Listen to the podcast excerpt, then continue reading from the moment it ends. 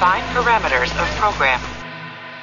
Olá, sou o Fábio Moura, sou o dublador do Saru. Você está ouvindo um podcast da rede Track Brasilis.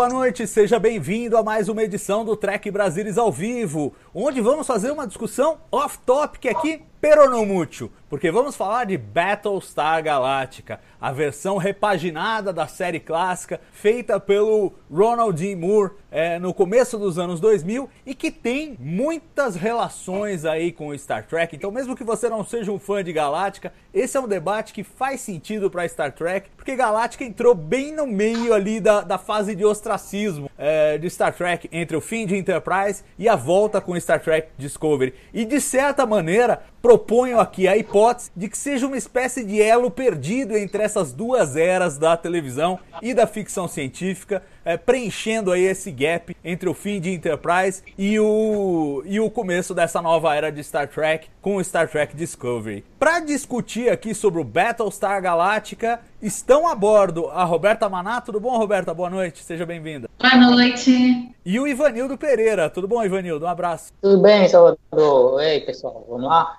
Boa noite para todo mundo. É isso aí. E nós vamos começar essa conversa, essa que é a nossa última oportunidade antes da próxima avalanche de Star Trek. Afinal de contas, estamos a duas semanas, pouco menos de duas semanas, da estreia de Star Trek Lower Decks, a primeira animação de Star Trek desde o fim da série animada lá nos anos 70. Então vamos acompanhar episódio a episódio. Infelizmente ainda não temos informações sobre distribuição internacional da série, então por enquanto ela não vai ser exibida no Brasil até onde a gente sabe, mas claro, vamos acompanhar episódio a episódio, tentar trazer para você tudo que tá rolando na série e claro, os debates episódio a episódio, começando com o programa da semana que vem, que vai ser um esperando Lower Decks, um, um apanhado aí do que, que a gente pode esperar dessa série, começando com essa nova fase animada de Star Trek. Mas hoje o assunto é Battlestar Galactica. Ron D. Moore saiu de Star Trek, saiu de Deep Space Nine, teve uma passagem meteórica por Voyager e depois dessa passagem meteórica por Voyager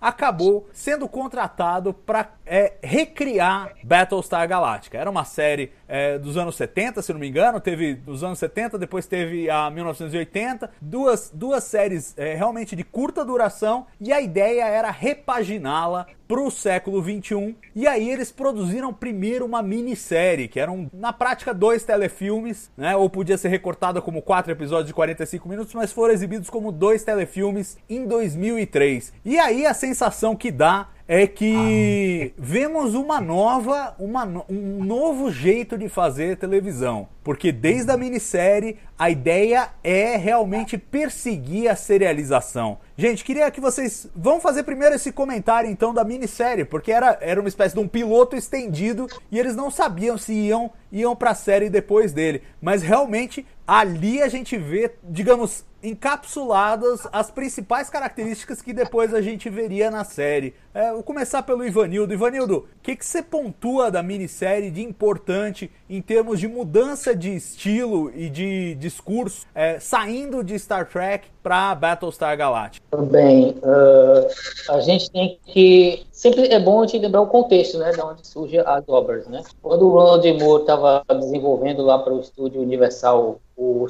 o Galáctica, né, a nova versão, aconteceu o, o 11 de setembro, né? 11 de setembro também teve influência né, na última série Star Trek, né, Enterprise, como todos nós sabemos. E todos nós sabíamos também que lá em Star Trek, por muitos anos, o Rick Berman, uh, acredito, ele e os executivos do, do, da UPN, né, no caso, na época, tinham uma aversão ao conceito da serialização. Né? Eles não queriam que fosse serializado mesmo. Né? Apesar de que eu acho que tanto o Voyager quanto o Enterprise pediam por doses maiores de serialização. Né? Uh, mas aí, uh, então, era um panorama da televisão que estava mudando, né? A gente já estava entrando naquela era do, dos grandes seriados com anti-heróis, né? Família Soprano, já estava rolando The Wire, né, na HBO, a HBO estava fazendo aquela revolução que estava mudando a cara dos seriados. Então, para fazer um novo Galáctica, eles tinham mesmo que partir para um caminho mais sério, né, mais serializado. E o Ronald Moore botou muita coisa do, do, do pós-11 de setembro ali, do pós-ataque terrorista em Nova York, dentro da série, né, dentro da minissérie principalmente. A gente revendo aquilo é, é claramente uma alusão ao, ao ataque né, na Torre Gêmea, né, transportado para um contexto sci-fi. Né? A gente vê a, a, o ataque dos, dos Cylons às colônias, né, praticamente destruindo o que tinha da raça humana, e todos aqueles personagens reagindo desesperadamente ao que estava acontecendo. Então, foi uma série.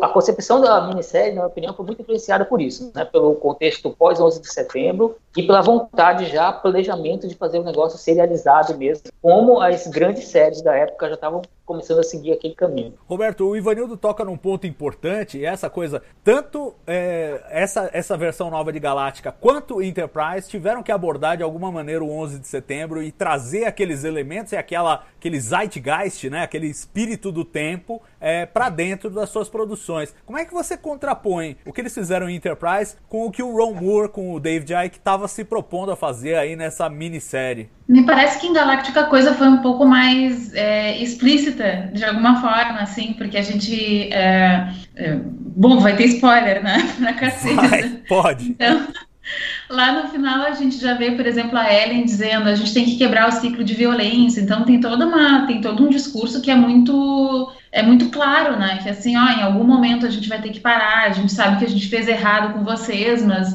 é, isso não significa que a gente tem que, tem que seguir ad infinito nessa, nessa luta, não sei o quê. Então, me parece também que foi uma, uma tentativa muito mais clara do que Enterprise, porque Enterprise, assim, a gente é, tinha, é, eu não sei, talvez aquela coisa de Enterprise, de, de viagem no tempo, e aquela coisa do, é, de no futuro vem uma facção que tenta colocar um contra o outro, talvez isso é, transporte a gente um pouco mais para a coisa da ficção científica, sabe? Acho que pode ter tirado um pouco o foco é, que fica tão claro em Galáctica, então, não sei. Ah, é legal que você fala isso, mas você, aí você tá falando de Galáctica inteira, né? Até o final. O final tem esse cap, mas a minissérie é só desgrama. É 100% é. desgrama.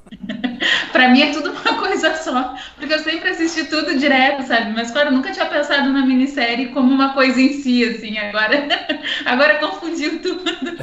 Não, não, eu acho, eu acho assim, a, a minissérie, se eu bem me lembro, e eu, e eu concordo com você, é, gera essa confusão onde termina uma coisa e começa a outra, mas se bem me lembro, a minissérie termina com o Adama falando, não, tem a Terra e nós vamos achar a Terra. E assim termina a minissérie, é meio que é o fechamento ali, tipo, apresentando o conceito do piloto, até de uma maneira meio convencional, como a gente vê nas séries de Star Trek mesmo daquela era, né? Tipo, chega até o final ali da, da minissérie, tá apresentado. A, a, a série é sobre achar a Terra e fugir do Cylon. Ponto, né? E, e, foi essa a apresentação. Agora eu vejo uma, uma distinção interessante. Primeiro porque assim, é, Enterprise teve que abordar o 11 de setembro no meio do caminho. Eles estavam em produção em 2001, quando aconteceu o 11 de setembro, isso reorientou o mundo e eles precisaram de um tempo para processar isso e aí acabou culminando no arco dos Zindi lá, que, que foi meio que a resposta ao 11 de setembro. E tem, de certa maneira, tem esse arco que você mencionou, Roberto, que é a coisa de começar raivoso, começar querendo bater em todo mundo e terminar encontrando ali uma medida de diálogo, uma medida de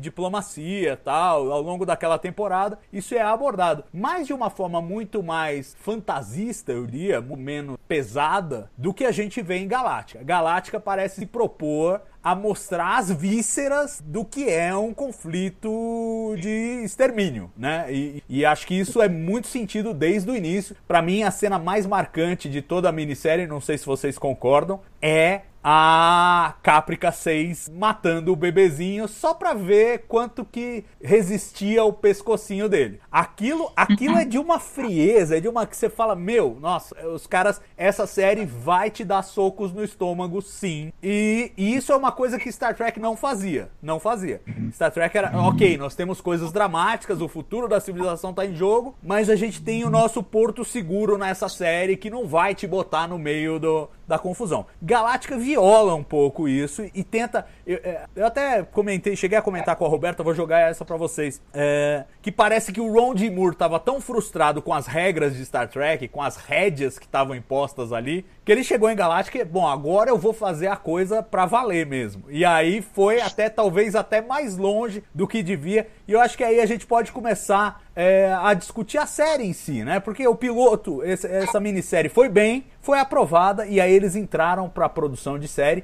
e a gente começa a ver realmente essa, essa medida de serialização que faz Deep Space Nine parecer episódico. É... Galáctica é mais serializada ainda que Deep Space Nine e tem essa coisa de assim ah, os personagens da, da federação eram todos meio perfeitinhos, aqui vão ser todos estrupiados. Roberta, comenta um pouquinho como é entrar no mundo de Galáctica, entrar nesse mundo cheio de personagens falhos e tal, e se você acha que teve um efeito rebote aí com, com o Ron Moore. Eu acho que teve um excesso, sabe? Eu vejo um, um, um excesso na tentativa.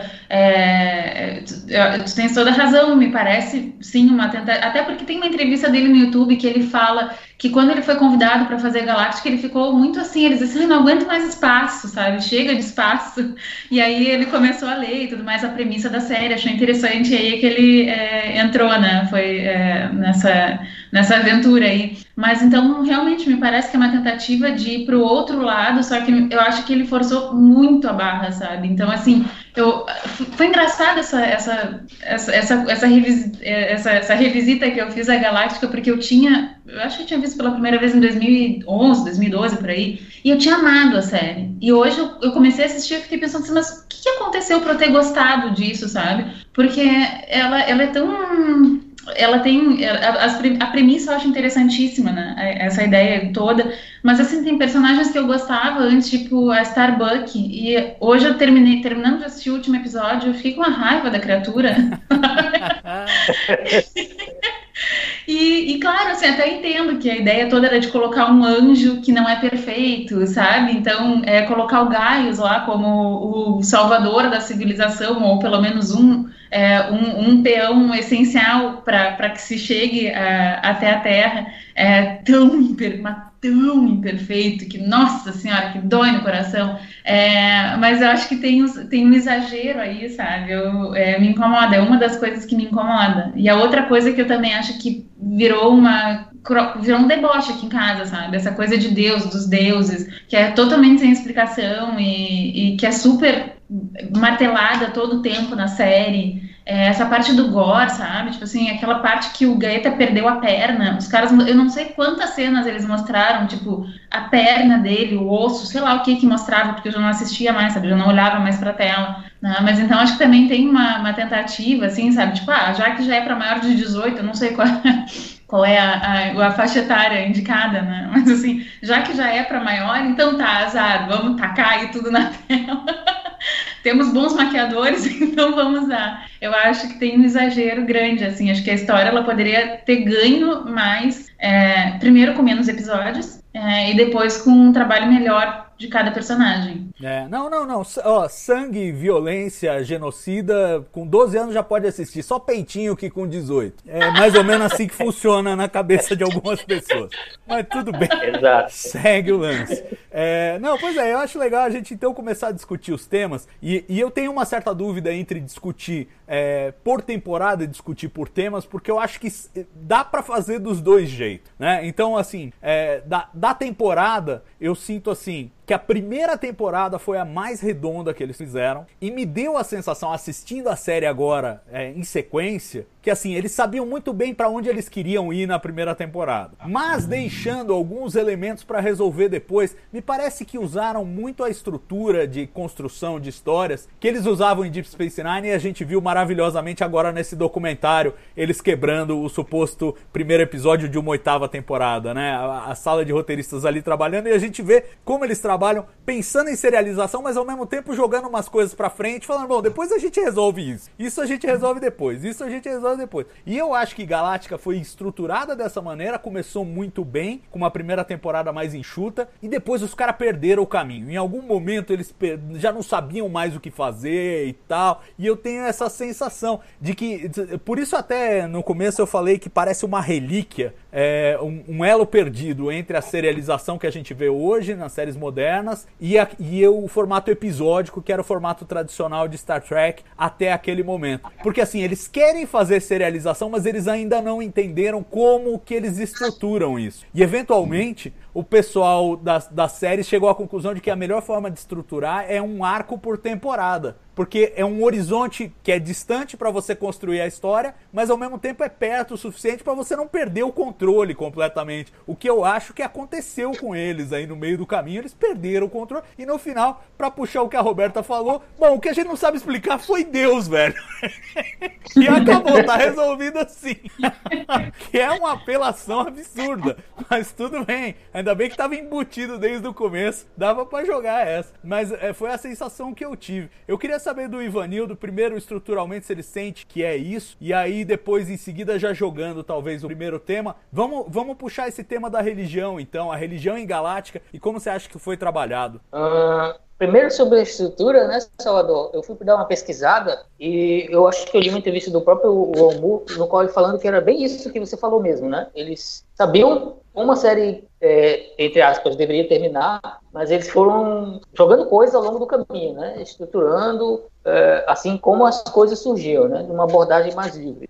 É, eu acho que é, como vocês falaram, né? às vezes eles acertaram o gol, né? chutando de longe, mas acertaram o gol, e às vezes não, né? aconteceu, né? É, eu concordo com você quando você disse que a primeira temporada é, é, a mais bem estruturada, né? Até tem episódios, se a gente for ver, com um, um, toque meio episódico mesmo, né? Não tão serializado, como você fala. A segunda também tem algum, né? Mas aí é, a estrutura é bem essa mesmo, né? Quanto, uh, quanto que a Roberta falou um pouco, eu não, eu, eu não sei se é porque eu já estou muito acostumado já com, com, as outras séries que do momento que a gente vem assistindo desde uns 20 anos para cá, mas eu não senti tanto assim esse exagero que ela sentiu, né? Para mim foi uma série que se adequou bem ao momento que ela que ela que ela estava sendo produzida, né? É, tinha violência, claro, mas a violência é, virou normal, né? No, no, nos seriados, né? Quando a gente pensa que Galáctica não se compara nem a uma coisa que a gente via no Game of Thrones, por exemplo. Não tem comparação, é, é, é, bem pior, né? Mesmo o episódio de Família Soprano, muitas vezes tinha mais violência do que uma temporada de Galáctica inteira. Né? Mas aí, e, é, então foi essa questão da estrutura, né? Para mim a estrutura não pareceu tão estranha assim,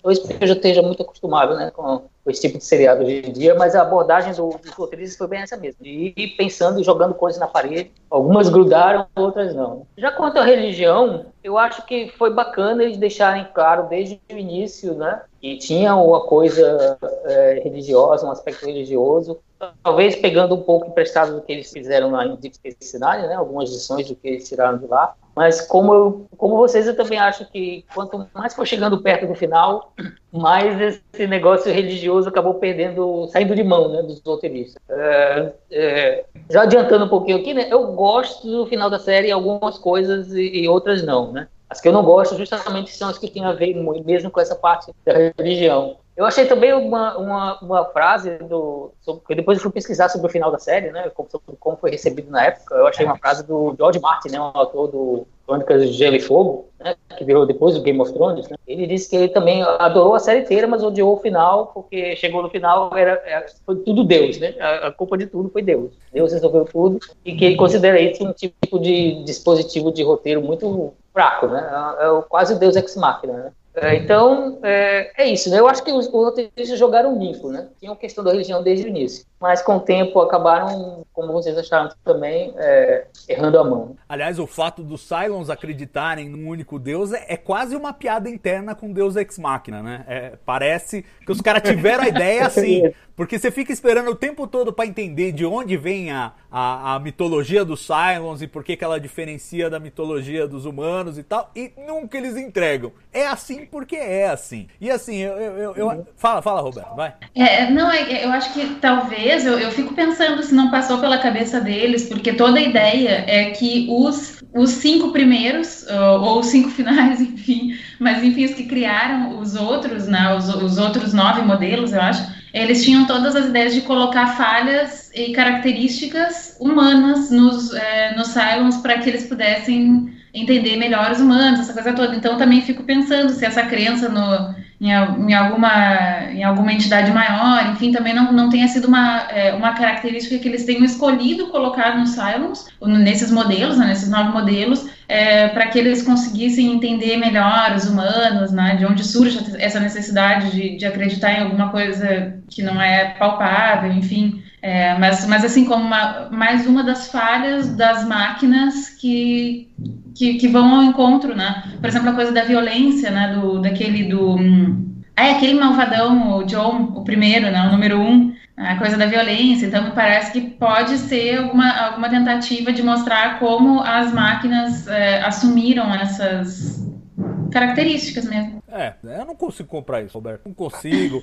Eu não consigo. Um dos Cylons criados é o Kevin, que é ateu, velho. É, é, tipo, e, e, assim, e se eles conseguem projetar essas características por design, eles não precisam de explicação nem, né? Então, não, não compro. Não, aliás, esse é um dos problemas que eu tenho com, com a série como um todo. Eu acho que a estrutura toda do Cylon é uma coisa que eles de início não pensaram, porque era o inimigo invisível, é só a ameaça terrível, e a partir do momento que os Cylons viraram personagens, eles não sabiam o que fazer. E acho que também não tinham dinheiro para fazer, que aquele cenário da nave Cylon é uma vergonha. Que você compara com o que eles gastaram na Galáctica. Ah, mete uma, uns LED aí no fundo e acabou. É a nave Cylon. Porra, velho.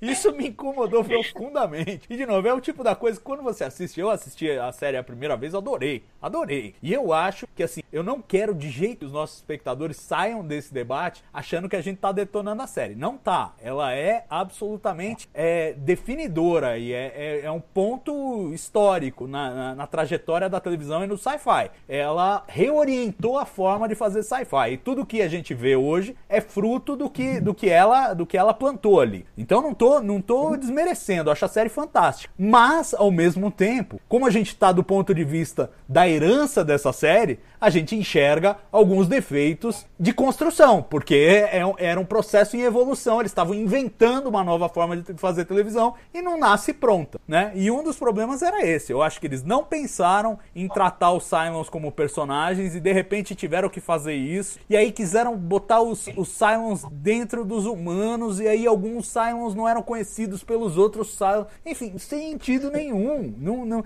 e não adianta, eu acho que eles tentaram remendar, ah, não, eles vieram de COBOL e depois, é, sei lá.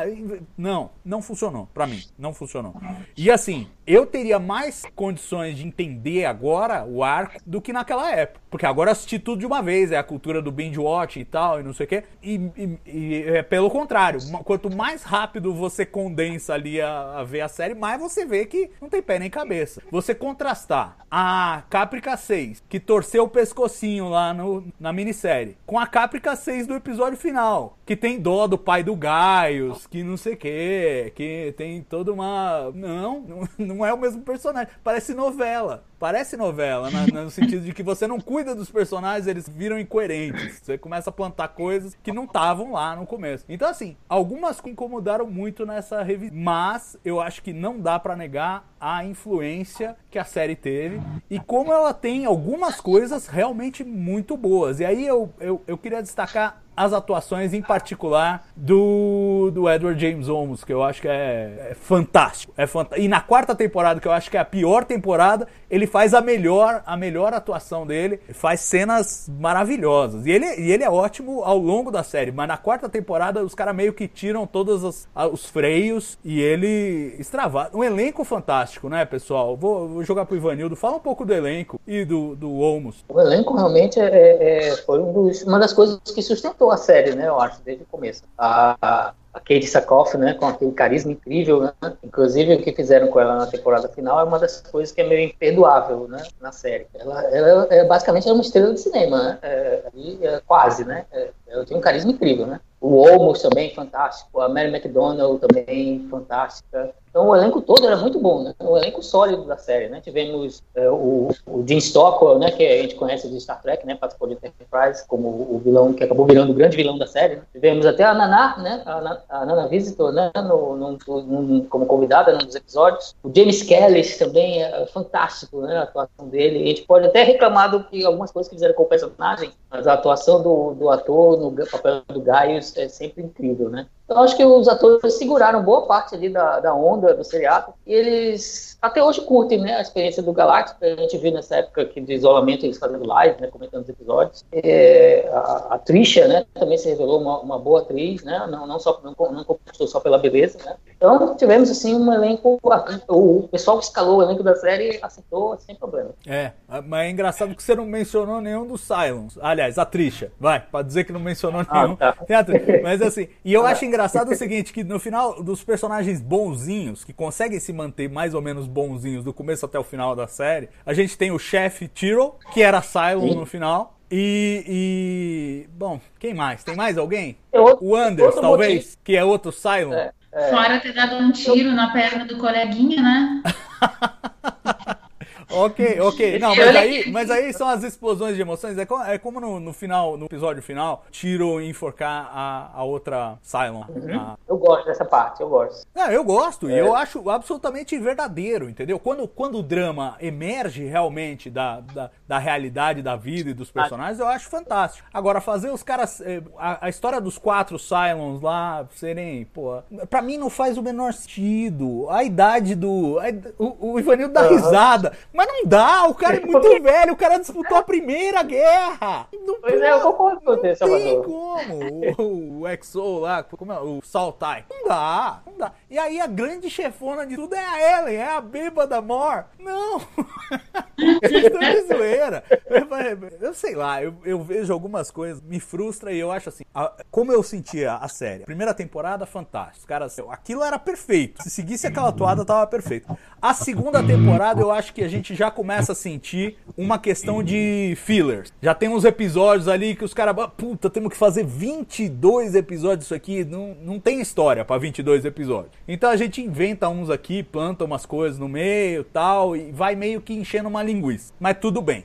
Na terceira temporada, eu sinto que é o Ron Moore com raiva do Brandon Braga. E falando assim: ó, oh, tá vendo? Você achava que a Voyager só podia chegar no último episódio, nós vamos chegar na Terra no meio da série.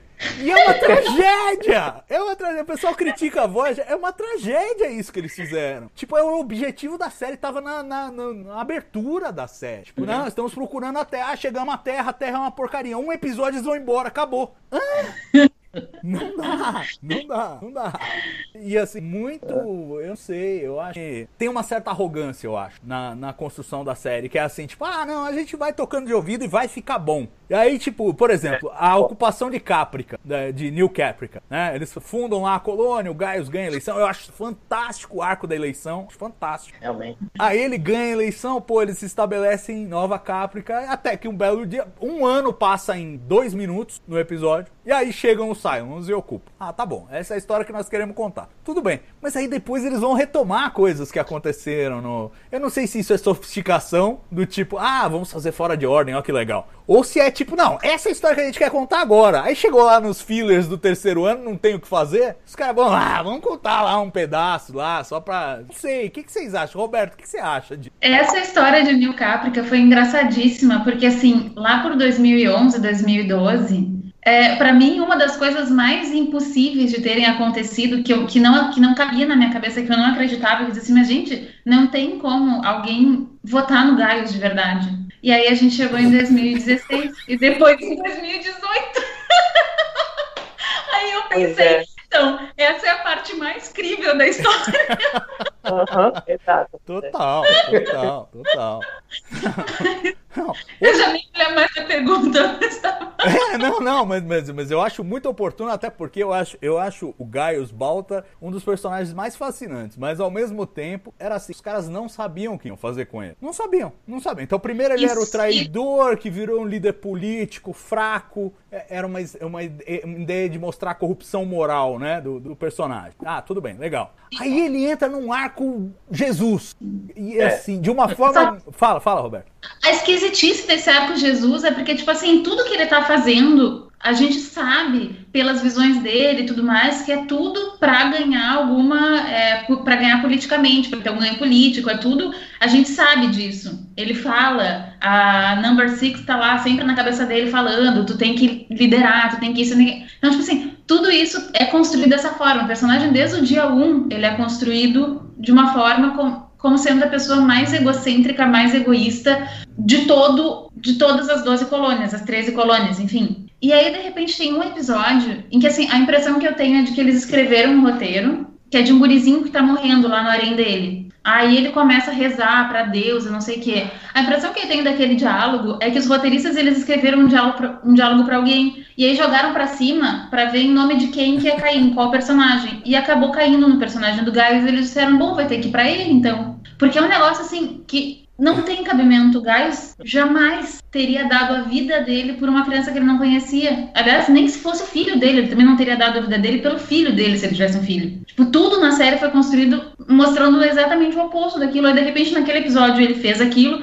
Aí tu pensa aqui, mas será que o Gaius bateu com a cabeça e, enfim, virou o, os polos dele? Agora é outra pessoa, é ao contrário, universo espelho. Não, aí no episódio seguinte ele voltou a ser o egocêntrico, egoísta pra caralho, não sei Então, uma coisa assim que Tá, eu só me irrito muito com essa parte, especificamente assim, essa parte, esse diálogo dele, para mim não faz o menor sentido. Tá, eu só queria tirar isso do meu peito. Não, não, eu, eu acho legal porque é justamente isso. Quer dizer, eu acho que quase tudo que eles fazem com o personagem, nesse caso aí, é muito legal. Mas eles não sabiam o que eles queriam fazer. Então, é, o que é legal agora na temporada 2 já não é mais na 3 ou não é na 4, porque vai mudando a ideia dos caras, do que eles querem fazer. E no final, você acaba com uma maçaroca. Você não tem um arco mesmo pro personagem. Você tem um. Eu, eu acho todas as ideias interessantes. De novo, a corrupção moral do, do líder que é levado pela circunstância a ser eleito. Isso aí me parece muito atual. Muito atual.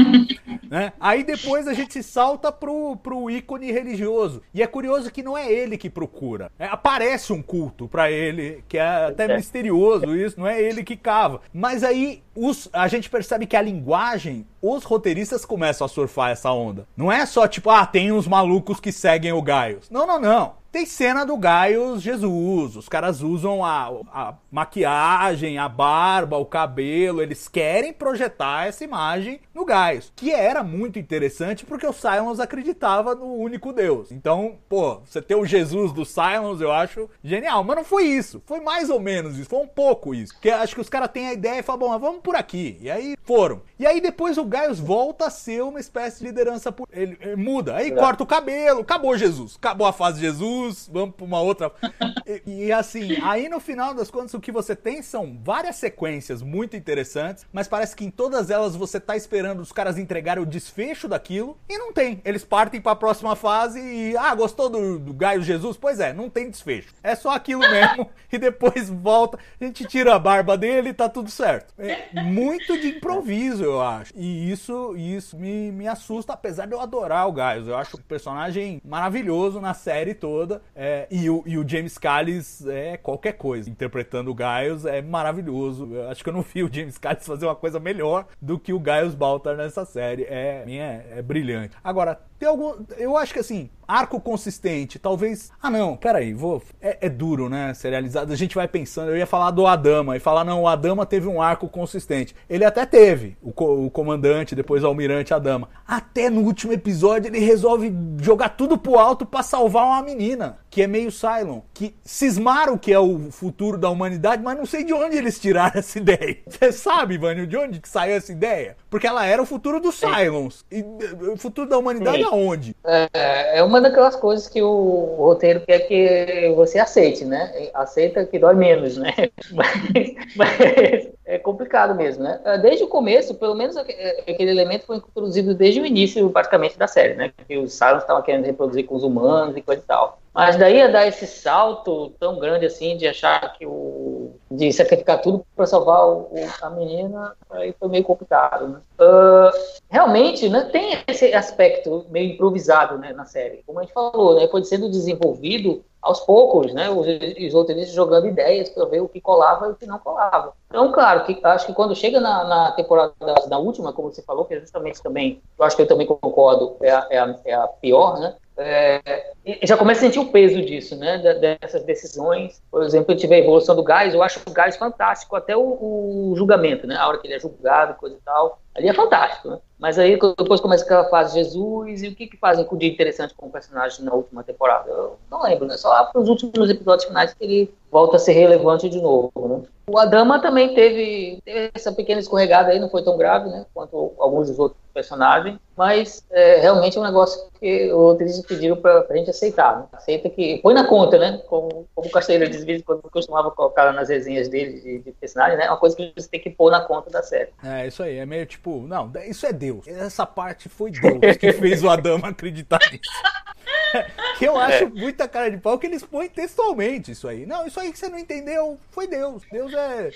Deus trabalha de formas misteriosas. Trabalha mesmo. Pô. E aquela criança que corre em direção aos tiros também é Deus, né? É, a criança é, sai... Exato. Não, é cada. É cada... A minha mãe e meu pai estão aqui, eu vou correr pra direção oposta enquanto as pessoas estão trocando tiro. É Deus, né? É, pois é, então. E tem muito. Eu acho que tem muito de vai abusando da nossa boa vontade. Eu acho que o, o, o fato deles plantarem um mistério eu acho ótimo. Que tenha coisas que não sejam explicadas, eu acho maravilhoso. Uhum. Mas era uma linha muito tênue para andar. E eles pisaram fora da linha em vários momentos. E eu acho que a coisa foi se compondo. Porque, como era um único arco gigante, os problemas vão se compondo. Chega lá no fim, não, já não faz mais sentido nenhum. Já não. É, eram coisas que. É, eu não consigo nem, nem cogitar o que Deus fez em alguns momentos. Tipo, não. A, a, não, é verdade. Ó, a cara Trace, a nossa querida Starbuck, resolve mergulhar lá no planeta no, que ela viu a figurinha que ela pintou na parede da casa dela. Ah, tá bom, beleza. Vai levar pra terra, porque ela é escolhida e tal, e tal, não sei o quê. Pá, aí vai explode. Todo mundo viu a nave explodir. Como é que essa nave que explodiu caiu mais ou menos inteira com o corpo dela lá calcinado na terra. Isso para mim é a coisa mais imperdoável da série. E aí ela a criança eu aceito. A criança eu aceito. Tá, vocês dizem que é pra aceitar, eu aceito, mas essa daí Não, essa exato. Daí Volta e, e Deus não só ressuscita ela, como faz um Viper novo para ela. Uhum. Porque se fosse uma ressurreição miraculosa, tipo, ah, e aí ela apareceu na, no CIC lá da, da Galáctica e tal, pronto, tudo bem, ok. É um milagre. A gente aceita como milagre porque foi apresentado como milagre. Agora, Deus vai ficar se dando ao trabalho de fazer um Viper tal. Ah, não, o Viper é novo tal. E aí o Viper é usado para sintonizar o sinal. Enfim, tudo muito. E assim, pra uma série que de saída falava que os Cylons tinham um plano, porra, que plano era esse, velho?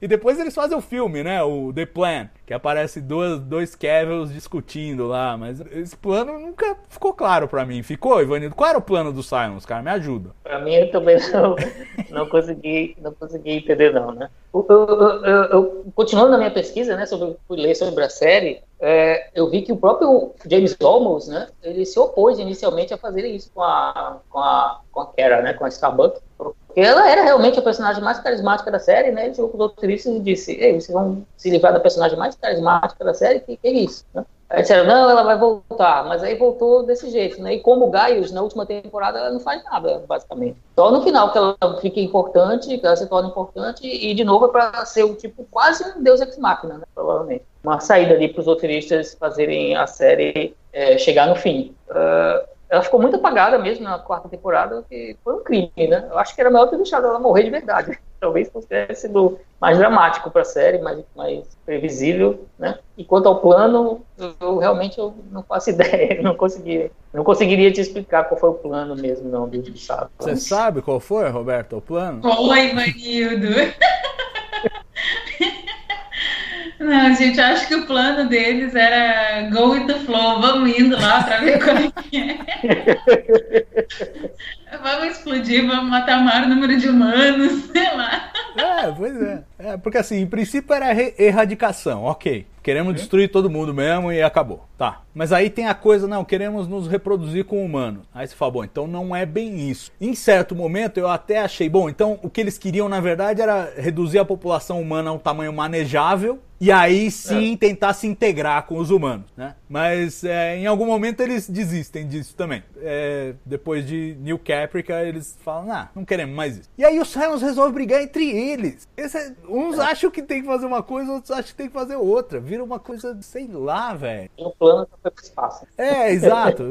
Acho que ninguém tinha esse plano aí. É igual. Bom, não, não, não vou nem falar o que eu ia falar, falar coisas, mas não, vamos manter aqui no, no plano da ficção. É melhor. Mas uh, parece, às vezes, algum tipo de, né? De coisa maluca, assim, tipo, ah, vai, vamos lá, a gente destrói os caras, depois a gente vê o que faz. É, é meio louco. É pra bom entendedor. Mas sabe que para mim uma das, uma das coisas mais que para mim foi mais difícil de entender e talvez vocês tenham algum insight melhor foi o Lee Adama. Ainda ficamos na ainda ficamos na família Adama. O Lee, aquela aquela, aquela coisa dele ir pro lado, pro lado do Gaius para fazer a coisa certa. Aí daqui a pouco ele já tá lá do lado do Tom Zarek para fazer a coisa certa. Era tudo para fazer a coisa certa e ele só caga, ele só se afundava mais, ele afundava todo mundo mais. E era um negócio tipo, o que, que, foi aquele julgamento que ele conseguiu ver que ela tava, que a Laura ainda tava tomando Kamala? Tipo, para mim, assim, foi uma das, uma das coisas, outra coisa mais absurda, sabe? Uma das coisas mais absurdas assim, que aconteceu, que fizeram com o personagem. Tipo assim, pegaram um personagem que tinha, tinha um record bem ok, assim, sabe? Tipo assim, ah, tinha as briguinhas com o paizinho, ai, pai, não gosto de ti e tudo mais, sabe? Mas tá, vai lá, sabe? Tava um personagem legal, assim. Aí, de repente, ele dá uma despirocada louca que eu até agora, sabe? Eu não consegui entender, assim. Eu não sei se vocês têm uma explicação melhor. Ah, eu não, eu não, sei, eu não sinto esse ruído com, com o Lee, não. Eu acho assim, ele é, é, é, misguided muitas vezes. Mas eu sinto que ele sempre tenta fazer a coisa certa. E, e, é uma pessoa com conflitos internos muito problemáticos. A relação com o pai, a relação com a Starbucks, que a gente descobre no final da série que era uma coisa que antecedia a morte do irmão dele, o que eu acho que dá, outro, dá outra nuance, transforma a vida dele numa coisa muito mais trágica do que seria é, em princípio. Mas assim, eu,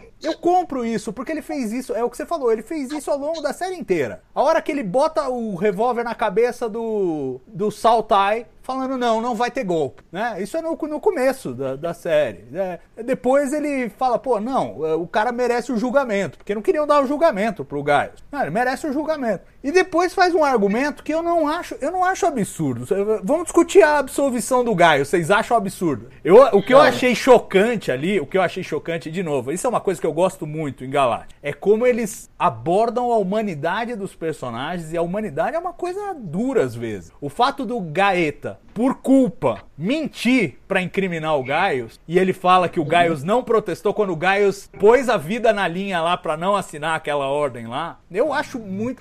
Aquilo é uma coisa bonita de ver, assim, porque o ser humano é assim. O Gaeta tá frustrado porque, por defender o Gaius, ele se tornou um traidor aos olhos dos, dos, dos colegas. Então ele acha que o Gaius merece aquela punição, muito embora ele não tenha agido da forma como ele declarou. Então, assim, essa coisa do. Isso eu acho que é uma discussão muito atual também, que a gente está vivenciando muito. É a questão entre o que você acha que é certo, o que você acha que é justo, e você seguir o devido processo legal e você respeitar o arcabouço legal é, que, que, que norteia a sociedade, né? Então, tipo, que o Gaius era um filho da puta, não há dúvida. Mas que uhum. também fica claro que é, não dá pra gente, com as evidências ali apresentadas, dizer que ele era um traidor e que ele promoveu o genocídio dos humanos lá em New Caprica, não dá mesmo. Condenar o cara. Então eu acho que a absolvição dele foi correta e o Lee tava do lado certo nessa. Não, eu concordo que a absolvição dele tenha sido correta, só que assim, o Lee pegar uma evidência que a Laura estava tomando Kamala para tentar dizer que ela não estava agindo, inclusive enquanto presidente, e que ela não estava sendo, é, que, ela, que ela não estava em, em, plena, na, nas suas plenas faculdades mentais para fazer aquele testemunho, eu achei isso de uma baixeza. Eu achei assim uma coisa de gente ruim. Não, é total. Sabe? Mas, mas aí. Sabe? Mas era quase isso, ele era advogado já, né? É, gente É, ruim, que advogado é tudo mais advogado. ou menos a mesma coisa. Não, e assim, eu falo, eu falo de sacanagem, pô, eu tenho pai, mãe, advogado, não não é isso. Mas é, o, o advogado, às vezes as pessoas não entendem isso. O advogado ele tem que defender o- o- a causa. Ele, ele, no sistema de justiça, a função do advogado não é ser justo, é ser totalmente parcial em favor do seu cliente. E, isso é o sistema de justiça. O juiz é que tem que ser imparcial. Agora, o advogado Não, não. O advogado não. O Eu advogado ele discordo, eu, eu discordo de ti. Teve, eu, eu escutei uma história na faculdade de Direito, eu me formei em Direito, e o professor ele contou que, enfim, uma empresa brasileira entrou contra uma empresa é, da Inglaterra, dizendo que a empresa da Inglaterra não tinha mandado um documento. E eles já estavam, tipo assim, na finaleira do processo, processo de centenas de milhares de dólares ou milhões, não sei, era um processo super grande, e tinha um advogado brasileiro e, e alguns, um, dois advogados ingleses é, defendendo a empresa brasileira. O que, que aconteceu lá pelo final? Uma mulher, uma secretária, viu o tal do, do documento, encontrou o documento. O documento havia sido enviado para a empresa brasileira. O advogado, saindo de uma audiência, foi lá e contou assim, engraçado, assim, ah, pois é, tu vê, encontraram o documento. E os advogados ingleses disseram, bom, então o caso está resolvido. E o cara ficou, hã? What the fuck? E eles, não, mas se o- os documentos foram enviados, a gente não tem causa, não tem mais causa, a gente não vai seguir esse processo. E de fato, o cara, a empresa brasileira perdeu o processo. Por quê? Porque é a coisa certa a fazer. Então, assim, ou o cara tá querendo fazer a coisa certa e ele não vai dar um golpe baixo, entendeu? Ou, ou sai pra lá, Não, entendeu? mas Ou o é- cara, porque o cara quer aparecer, porque quer sair debaixo da asa do pai, tem problema com o pai, aí é outra história. Mas assim, aí esse, esse discursinho trouxa de ah, quero fazer a coisa certa, ele já não cola mais, entendeu? Não, não, não. É, Veja, eu, eu discordo de você porque eu acho que são duas coisas distintas. Uma coisa é assim, apareceu um documento.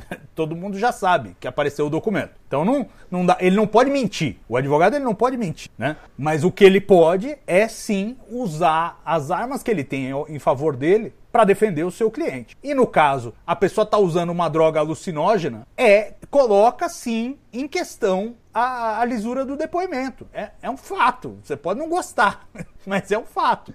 Ele não tá mentindo. É diferente de falar, ah, o documento sumiu e o documento tinha aparecido. Ele não tá mentindo. Ele tá usando um argumento que é, aí cabe ao, ao, ao juiz, ao júri, decidirem se aquilo é um bom argumento ou não. Mas ele, como advogado de defesa, ele tem que apresentar aquilo. Fala, olha, tem isso aí, vocês estão acreditando no que essa mulher tá dizendo, mas esse depoimento tem essa certa influência. Inclusive, a gente viu série, ela licenciada. Ela viu umas cobras em cima da mesa. O negócio tinha com a cabeça dela. Então, Mas na hora de, de seguir atrás, de ir pra terra, tava todo mundo feliz com as visões dela, entendeu? É, mais Então, menos. assim- O Adama não muito. O Adama teve que ir Isso. com a correnteza. E eu acho que é, é essa, eu acho que o fato da gente ter essa discussão mostra que em alguns momentos a série acertou muito na complexidade, acertou muito nas nuances e tal. E esse é o, eu acho que assim, sinceramente, olhando pra série como um todo, eu acho que ela brilhou mais quando ela tratou assim, tipo, a vida na, na, na frota. A vida na frota sempre foi uma, uma coisa fantástica que eles abordaram. Então, essa coisa das eleições, disputa presidencial, disputa pelo poder, representatividade, como você reorganiza o sistema, o sistema ali, a questão dos militares, se os militares tomam o controle da coisa ou não tomam, e como é que fica. Eu acho que tudo isso aí eles foram muitíssimo bem.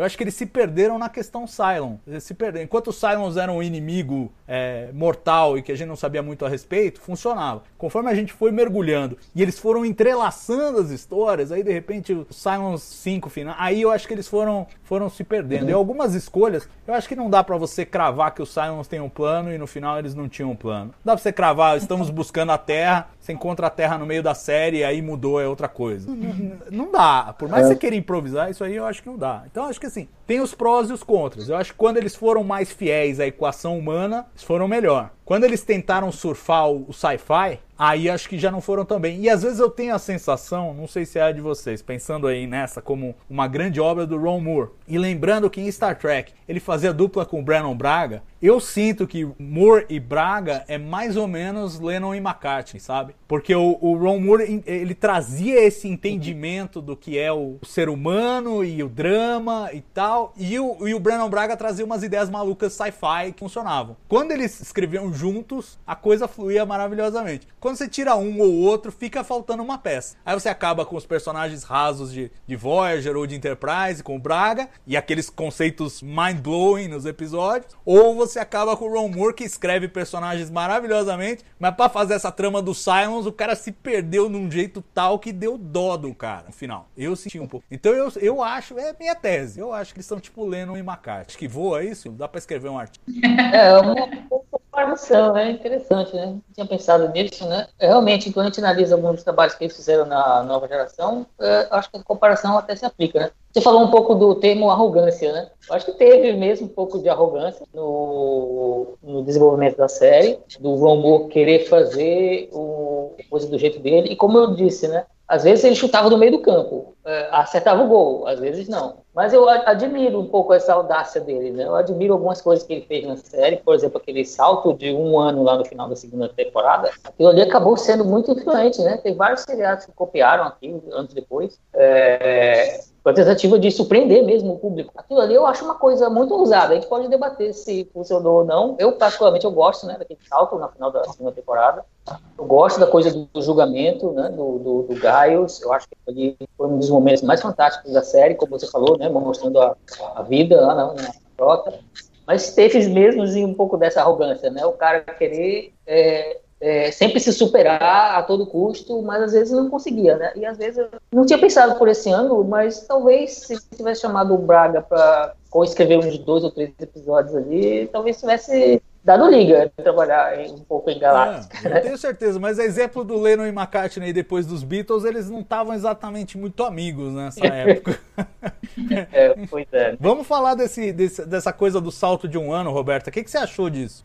O salto de um ano, tu diz, em New Caprica? É, exato. Que é assim, tipo, ah, e agora o Giles ganhou a eleição, vamos pra New Caprica. E aí, tipo, um ano depois, e é no mesmo episódio. Acontece tudo no mesmo episódio. Eles já saltam, no, dentro do episódio, eles saltam um ano. Isso me, me, Eu acho que é mais, uma, mais um sintoma da falta de ritmo da série. É, me parece, assim, que talvez seja por isso, assim, inclusive nessa entrevista que eu vi no, no YouTube com o, com o Moore, ele falava que eles não tinham que eles tinham delineado o que, que ia acontecer mais ou menos, mas eles não, né, eles iam realmente inventando à medida que ia série. É, então, talvez até isso denuncie um pouco a falta de ritmo, é, ou a falta. É, porque assim, tu, tu vê vários episódios em que não acontece nada, e de repente, em alguns momentos, eles começam a atacar informação, informação, informação, tudo em um episódio só. É, então, eu acho que pode ser isso, sabe? Acho que talvez uma falta de planejamento, porque realmente fica uma coisa esquisita, tanto que a gente ficava se perguntando, assim, quando estava assistindo, tá, mas calma aí, já passou tanto tempo, porque daí aparecia lá primeiro o Gaio todo bebaço, lá cheio de mulher, com outro harém, não sei o que, aquela função toda.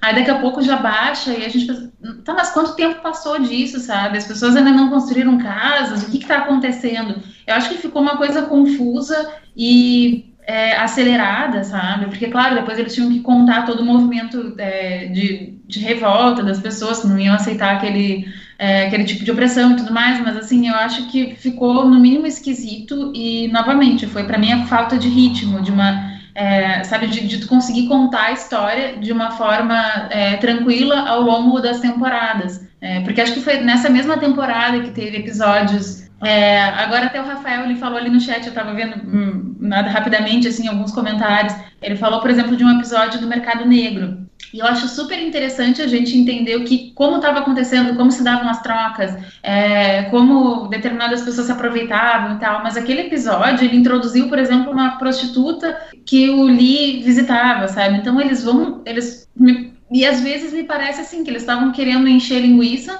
Entende? Então vai lá e coloca uma personagem do nada, que vai para lugar nenhum, que depois não acontece nada, mas de repente ele já é amicíssimo da filha da mulher. É, e aí eles usam isso como de subterfúgio para chegar no, no, mercado negro e tudo mais.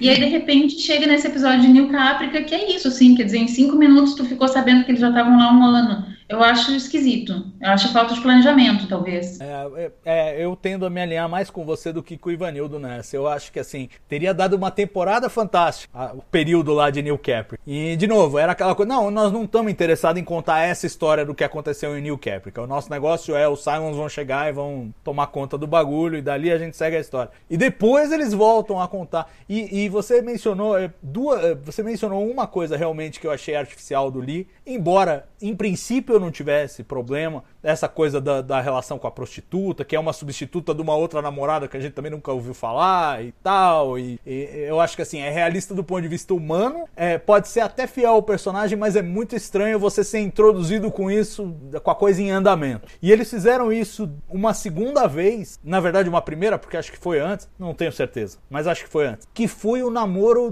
dele com a Duala, que nasceu do nada. Você tá vendo aquele, aquele romancezinho bonitinho com o Billy e tal, e de repente, pá, não, não tinha química, não tinha nada. Não, e, e, assim, de novo, depois acabou até sendo bem explorado. Eu acho que é, é, um retrato interessante daquele casal que fica junto por força das circunstâncias e você vê que não, não tem liga em nenhum momento, mas eles estão ali, né? Estão ali. Então acho até, até foi bem usado depois. Mas na hora que introduziram, eu falei, que? Hã? De onde veio isso? A gente nunca viu nada parecido com isso aqui. E às vezes eu acho que tinha essa coisa do, do choque como método, no caso de Galáctica. É, aquela aquela ideia. Fala, fala, Ivan, fala. Posso acrescentar uma coisinha, Salvador? Eu acho que alguma dessas coisas, por exemplo, esse episódio do Mercado Negro que a Roberta levantou, é, é um pouco do sintoma do que você falou, dele ser um, da série ser um elo perdido ali entre um meio termo, né? Entre a serialização total que, vi, que, que tinha a ver depois, dominando tudo, e ainda um resquício de mentalidade episódica. Né? Acho que aquilo ali parece um, um episódio mesmo, como a gente poderia, poderia ter em Star Trek, né? O, o, o caso da semana, a anomalia da semana, o problema da semana, certo? Então acho que como é, mais ou menos como Arquivo X também era, né? Que era tinha a parte serializada, mas também tinha os episódios da semana, né? Então acho que o, o esse momento o Galactic ele sofre um pouco de, de, dessa mentalidade ainda um pouco episódica, né? Ainda ainda começa, ainda voltando a, a, se infiltrar ali no meio da coisa serializada, né? Tivemos esse não foi o único exemplo disso, né? Teve outros exemplos também né, durante a série. Não tantos, mas teve. Né? É, não, eu, eu vejo em muitos aspectos essa coisa. Fala você primeiro. Eu só, eu só vou fazer aqui um comentário. O Murilo comentou que Battlestar Galáctica é o Band on the Run do Mur. Só isso. é, pois é. É, é, bem isso mesmo. É bem isso mesmo. E o, e o. Então, eu ia falar que essa coisa do fóssil, eu acho que não só em termos de estrutura, mas em termos de linguagem também a gente vê muito essa característica de elo perdido. Por exemplo, uma coisa que eu reparei. É, Galáctica praticamente inaugura aquela coisa da, da handcam, né? Da câmera ali na mão e aquela coisa meio tremida, aquela coisa meio mal acabada para dar a impressão de documentário e tal, que era a antítese do que se fazia em Star Trek com aquelas blocagens, câmera paradinha e tal, e não sei o quê. Então você vê uma mudança de linguagem, mas ainda assim com resquícios de TV antiga. Então planos muito fechados, porque estavam lidando com televisores menores, então você tem que fechar mais na cara dos personagens e tal. Então tá ali no meio do caminho entre o que a gente vê hoje, essas séries cinemáticas mesmo, e, o, e aquele formato televisão clássico, né? Eu sinto também aí a transição do ponto de vista é, de produção, de linguagem, os efeitos visuais, acho que eles, eles fizeram render muito o, o CGI e com essa estratégia de tremer a câmera. Era difícil a imagem ficar realista se ficasse paradinho, bonitinho. Então vamos chacoalhar tudo aqui, vai parecer que é de verdade. E funcionou, acabou sendo uma solução criativa e que meio que ditou tendências, né? Mas, mas de uma forma geral, é, eu acho que é isso. É uma série fantástica no seu tempo, revolucionária, porque ninguém estava fazendo aquilo daquele jeito. Mas com o passar do tempo, ela vai ficando com esses traços aí de fóssil acho que a gente podia terminar essa live que foi tão caótica quanto o arco de, de Galáctica. Não teve começo, não teve meio, não teve fim. A gente foi pensando os assuntos assim no meio do caminho e acho que tinha que ser desse jeito mesmo. E se você não gostou, gente... foi Deus que. A gente tem que falar da trilha, minha gente. Tá bom. A trilha é o mais incrível. É demais aquela é trilha sonora. É boa, é boa e é distinta, né? É aquela coisa que você sabe o que é. Ah, uma, uma inovação que eu acho bem legalzinha é, e que virou uma assinatura da série é aquele clipezinho das cenas do episódio, né? Apresentado antes, tipo, olha o que vai acontecer agora e você não vai entender nada, mas vai ser sensacional. Uma, mas são spoilers! Aquilo é horrível! Você são acha spoilers. ruim? Eu acho maravilhoso. Eu acho maravilhoso. Eu, eu acho muito Eu acho que na primeira temporada demorava muito aquele, aquele, aqueles clipezinhos. Eu acho que dava spoiler sim, na primeira temporada. Depois eles foram reduzindo a duração, eu achei que ficou legal. Mas na primeira temporada, sim, eu via, ei, vai acontecer isso, é spoiler, é spoiler mesmo. é, não, talvez. É, eu tô, eu tô com o benefício de ter visto os últimos episódios mais recentemente, eu, eu, não lembro dos primeiros. Inclusive porque na época eu, eu confesso, eu achei a série fantástica até eles chegarem na Terra e o negócio ser aquilo. Aí dali eu falei, pô, eles não sabem para onde vão, eu também não sei. E eu nem lembrava de como terminava. Eu relembrei agora revendo. Mas para mim a série tinha acabado ali. Tipo, os caras enterraram a série ali. E. sei lá, né? Não sei. O que vocês acham dessa decisão? Desse, desse encontro da Terra, assim, meio precoce para ser um anticlima? Hum, é uma. Eu acho que.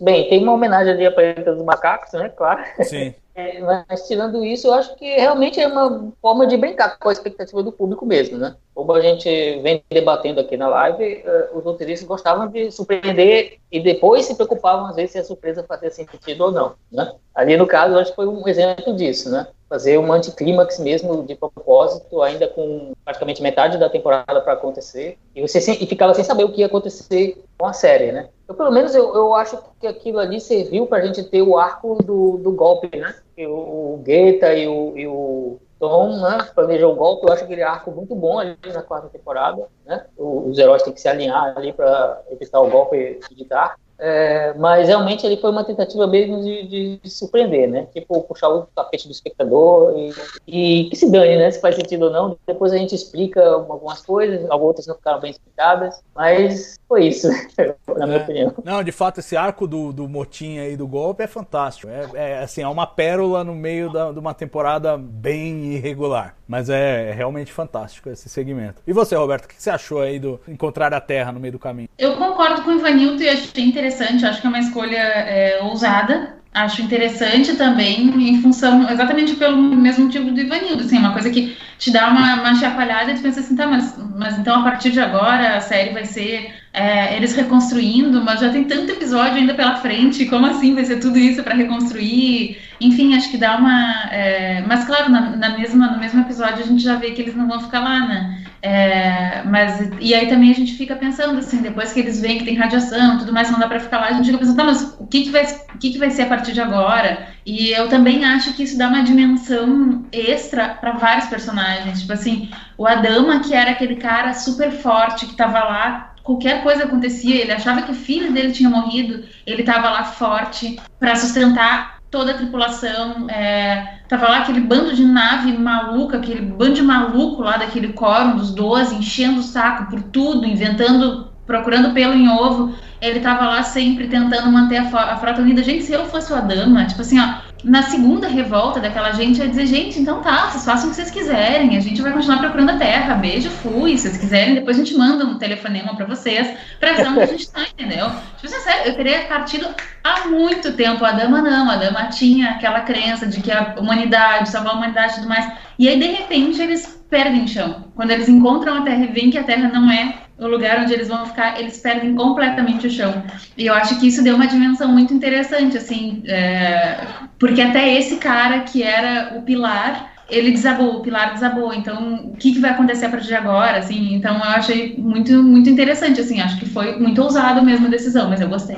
É, o que me incomoda, e aí é aquela coisa do fã de sci-fi que, tipo, eu quero entender. E eu acho assim, até eu perdoaria eles se eles tivessem feito uma coisa muito simples, que era assim, a terra que a gente vê que eles chegam e que é a terra destruída, não tem a configuração dos continentes da terra. Porque tem. A gente acha que é a terra mesmo. E tudo bem, podia até ser a terra destruída e tal, mas aí eles acham outra Terra no final, que também tem a configuração dos continentes. Aí você fala, meu, what the fuck? Que porra aconteceu aqui? É o mesmo planeta? Mudou? É uma cópia da Terra? E, tipo, tudo isso é jogado. Eu gosto da ideia do episódio final, de, tipo, ah, a Terra é, é, é uma ideia. Eu adoro que o, o Adama fala isso. É, uma, é um sonho, é uma ideia. Perfeito. Mas, velho, tinha duas iguais lá. Vocês não viram? Vocês não repararam? Vocês não estão vendo que tem alguma coisa errada? Eles não encontraram aquela que tem os gladiadores, né? O torneio de gladiadores pela televisão. É, é pois é. Ou, ou, talvez, ou talvez aquela do vírus que fez todo mundo viver 300 anos, mas aí quando chegaram na adolescência morriam. Também tem essa. É. é. E essa tem realmente a mesma configuração dos continentes. Mas então, você pega esse exemplo. Eu não tenho nada contra duas terras iguais, mas a primeira coisa do episódio Miri, que é esse aí que nós estamos falando, é o Spock e o Kirk falando: é outra terra, what the fuck? Porque essa é a reação que você tem. Então eles têm que entregar. Não, eles. Ah, esquece que a gente mostrou aquela terra lá. E tipo, eu, eu aí que tá muitas ideias que eles plantam, eu acho maravilhosa. A, a, ideia do ciclo. Tudo isso já aconteceu, tudo isso vai acontecer de novo. Pô, legal, mas fala mais, conta mais sobre isso. Não, não conta. Ah, essa terra é outro ciclo daquela mesma terra? Ou é outra? Não, fica aí pra você, você resolve na sua cabeça. Eu acho que ele deixou muito pra eu resolver. Eu falo, Roberto. E vocês também não têm a impressão de que no final, na, no último episódio, basicamente, é no último episódio, que tem uma função muito forte, assim, daquela coisa, tipo assim, ah, vamos deixar a tecnologia, porque a tecnologia foi o que nos trouxe até aqui, vamos recomeçar tudo, natural, uma coisa tipo assim, colocando a, a, a, a tecnologia contra uma vida melhor, uma vida mais. É, que não seja nós contra os outros, sabe? Vocês não, não tiveram essa sensação? É, é, é meio eu, ludita, né? Meio ludita. Se fosse um discurso é. mais do tipo, não vamos interferir com a evolução social dessa nova raça, seria melhor. Mas aí ia co copiar de Star Trek ia pegar mal. Então. decidiram. Sim, portanto eles, portanto, eles já resolveram começar a colonizar o negócio, querer ensinar as pessoas a falarem, não sei o quê. É, eu achei. Em Star Trek, às vezes, também tem alguns episódios que tem esse, essa pegada, sabe? Tipo assim, ah, a tecnologia, não sei o quê, ah, porque a tecnologia é ruinzinha, sabe? E na real, é, eu, eu esperaria justamente o contrário, né? Tipo assim, a tecnologia ela é neutra. O que, que a gente vai fazer com a tecnologia? Vamos tentar recomeçar de outra forma, sabe? Mas aí não, aí foi aquele discursinho assim, tipo assim, ai, a tecnologia, ai, não. não e, me incomodou um pouco isso. Não, e que no fim eles acabam até até defendendo isso, né? Que não é a tecnologia, é o uso, né? Naquele discurso, naquela conversa final, da, daquelas figuras que no final, eu sei lá se são anjos, sei lá que porra que são, mas é o, o Baltar que aparecia pra Caprica e a Caprica que aparecia pro Baltar. E eles estão lá batendo um papo já na Terra Moderna, com direito a cameo do próprio Ron Moore, na cena que eu achei engraçadinha. É... E um absurdo científico lá de descobrirem a Eva mitocondrial, que eu preferi ignorar. E, e aí aí ela falou: não, acho que dessa vez eles vão acertar o ciclo e tal, mas ao mesmo tempo umas imagens dos robozinhos de hoje em dia, do tipo, olha, pode ser que não. Pode ser que sim, pode ser que não. Não sei. Isso é problema de vocês. Eu gosto dessa provocação, do tipo, ó, isso é problema de vocês, audiência, agora. A gente já entregou a série, agora você que pensa sobre isso. E, esse eu acho que é, um, é uma boa entrega pra audiência. Do tipo, isso vocês resolvem. Agora, por que, que tem duas terras iguais? História é essa do ciclo que se repete? Tem viagem no tempo? De onde veio a segunda Kara? É, tudo isso eu acho, acho precisava ter alguma entrega que não tiveram, né? E assim, acho que pra gente terminar essa conversa muito doida, podíamos falar um pouquinho de legado. O que, que vocês sentem que é o legado de Galáctica? E qual é a expectativa ou não de vocês para a possibilidade de um novo reboot de Galáctica? Estão falando que vão fazer um novo, um novo reboot. Então, legado e perspectivas para o futuro dessa franquia aí, que não é a nossa favorita, mas também não é ruim. Vai, vamos elogiar. Quem vai primeiro? Eu posso começar então. É, para mim, uma parte, uma coisa que é muito legal e que eu percebo em outras séries é a função, é a parte visual, assim. Para mim, ela envelheceu muito bem na parte visual. É, eu gosto demais é, da própria Galáctica, de como a gente vê ela envelhecendo ao longo da série, e me lembra bastante, inclusive, de Expanse, que é outra série que eu gosto muito, e que também tem coisa assim, é realista, quer dizer, se a nave leva um tiro, ela tomou um tiro e vai ter um buraco ali, vai despressurizar a porcaria toda. É, então, essa, essa coisa mais realista que tem em Battlestar eu gosto bastante e talvez seja, assim, um legado, né? Essa coisa que tu comentasse mais cedo, né, que Salvador comentou da câmera na mão, eu também é, dá uma tontura, alguém lá no início do, do é, comentou isso, né, que, que dá uma tontura, assim, dá, mas eu acho que dá uma, um dinamismo que é muito interessante e que, de fato, a gente não via muito antes, né, e agora, agora já virou meio lugar comum, assim, agora a gente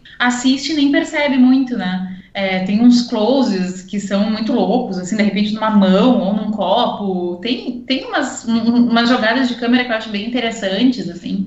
E para mim a trilha sonora é muito maravilhosa, realmente, assim, uma coisa que me chama muito a atenção a trilha sonora, adoro. E, enfim, eu espero que a série ela consiga explicar um monte de coisas que ficaram em aberto, né? Mas também que ela não fique, não seja só uma série para ficar explicando, que ela consiga é, explorar alguns temas que são tão interessantes, né? E que a gente viu meio meia boca, assim, porque, por exemplo, uma coisa que eu gostava muito de Enterprise, de Enterprise nada, de Deep Space Nine, era essa função, assim, de ter a parte religiosa, mas ter uma explicação científica por trás.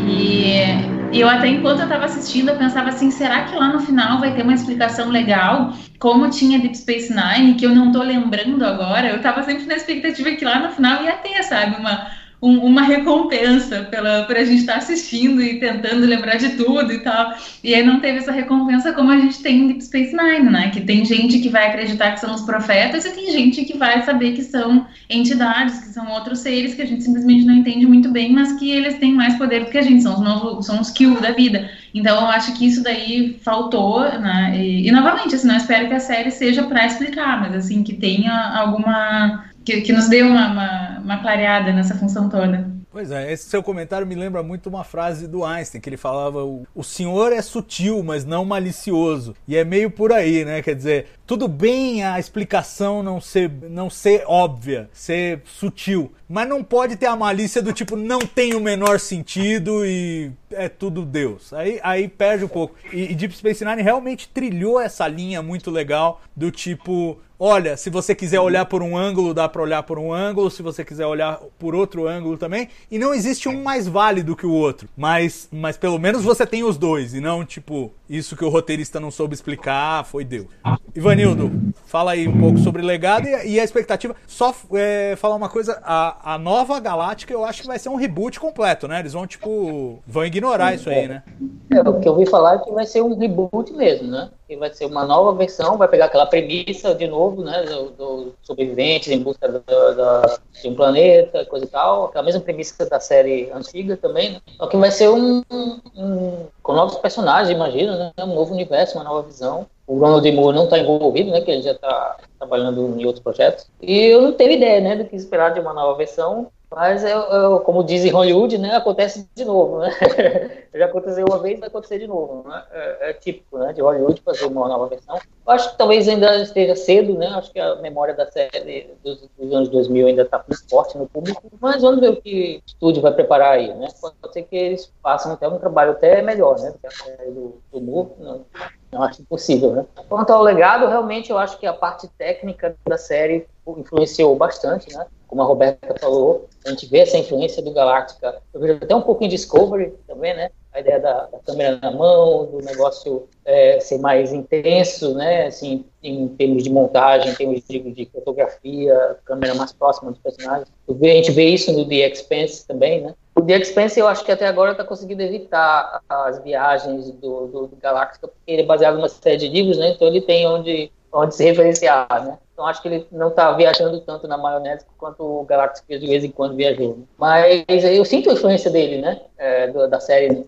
nesses termos, né? E o, o, outro legado da série eu acho que foi trazer, e aliás é uma coisa que, uma lição que veio de Star Trek, né? É de trazer pro, pro, é, não pro pano de fundo, mas para frente mesmo, né? O aspecto de trabalhar os temas da realidade dentro de um contexto de ficção científica, né? Os problemas políticos, o, o, todo aquele, aquele aspecto militarista do Galáctica, né, daquela situação de emergência, aquilo ali foi muito baseado né, na, na, realidade, né, do que a gente andou vendo né, no mundo nos últimos anos. Enquanto o Star Trek estava meio tateando sem saber o que fazer com Enterprise, né, é, sobre como abordar as questões uh, políticas do mundo ao seu redor, né, coisas que as séries anteriores Star Trek fizeram, particularmente. Né. O Galáctica veio para suprir esse, essa lacuna né, no público, né, enquanto Enterprise só foi abordar a questão lá do 11 de setembro, de fato, lá no terceiro ano, quando a série já estava mais ou menos é, seguindo o caminho ali da, do, da, do, do, cancelamento, é, o Galáctica trouxe isso para frente, né? Trouxe isso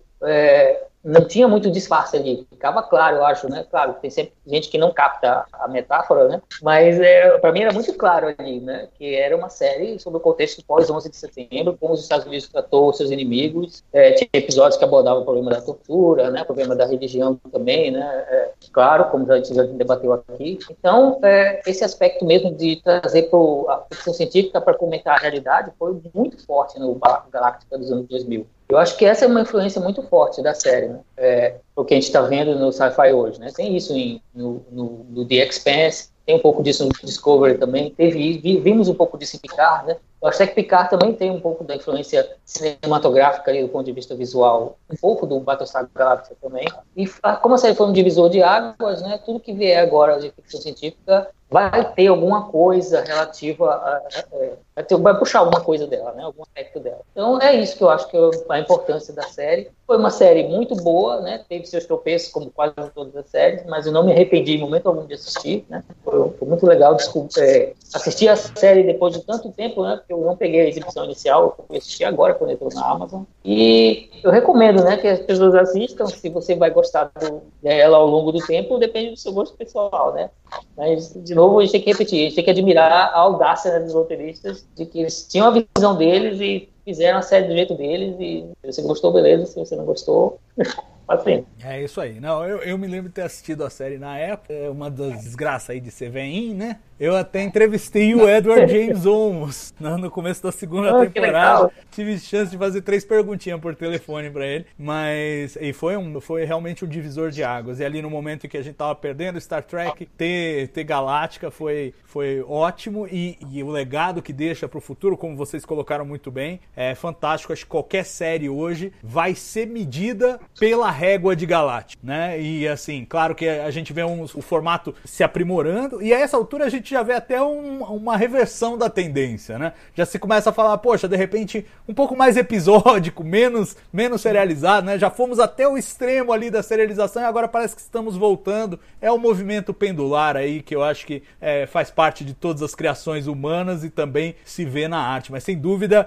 é, Galáctica foi aquela série que empurrou numa outra direção toda, digamos, toda a produção cultural ali de Hollywood voltada para gênero, voltada para sci-fi e é é um divisor de águas, como vocês colocaram muito bem. Vamos terminando. Eu queria agradecer a Roberta e ao Ivanildo por participarem com a gente dessa conversa maluca. Eu queria agradecer vocês aí em casa pela paciência com a gente. Foi mais um papo de bar aqui. A gente tá no meio dessa pandemia, não tem bar, né? A gente faz a conversa de bar aqui mesmo, meio sem lógica, meio sem nexo, como o Galáctica boa parte da, da sua trajetória foi. Mas acho que deu para dar um gostinho. Se você já reviu a série recentemente, que foi agora para o Amazon Prime Video, é, você deve ter aproveitado a conversa. Se você não reviu, essa é uma ótima desculpa para você ir lá rever. É realmente uma série muito interessante, com muitos elementos muito bacanas, outros nem tanto, como toda produção cultural há de ser. Agradeço muito a, a, presença de vocês, um bom fim de fim de domingo e semana que vem temos Esperando o Lower Decks, o nosso último Trek Brasilis ao vivo,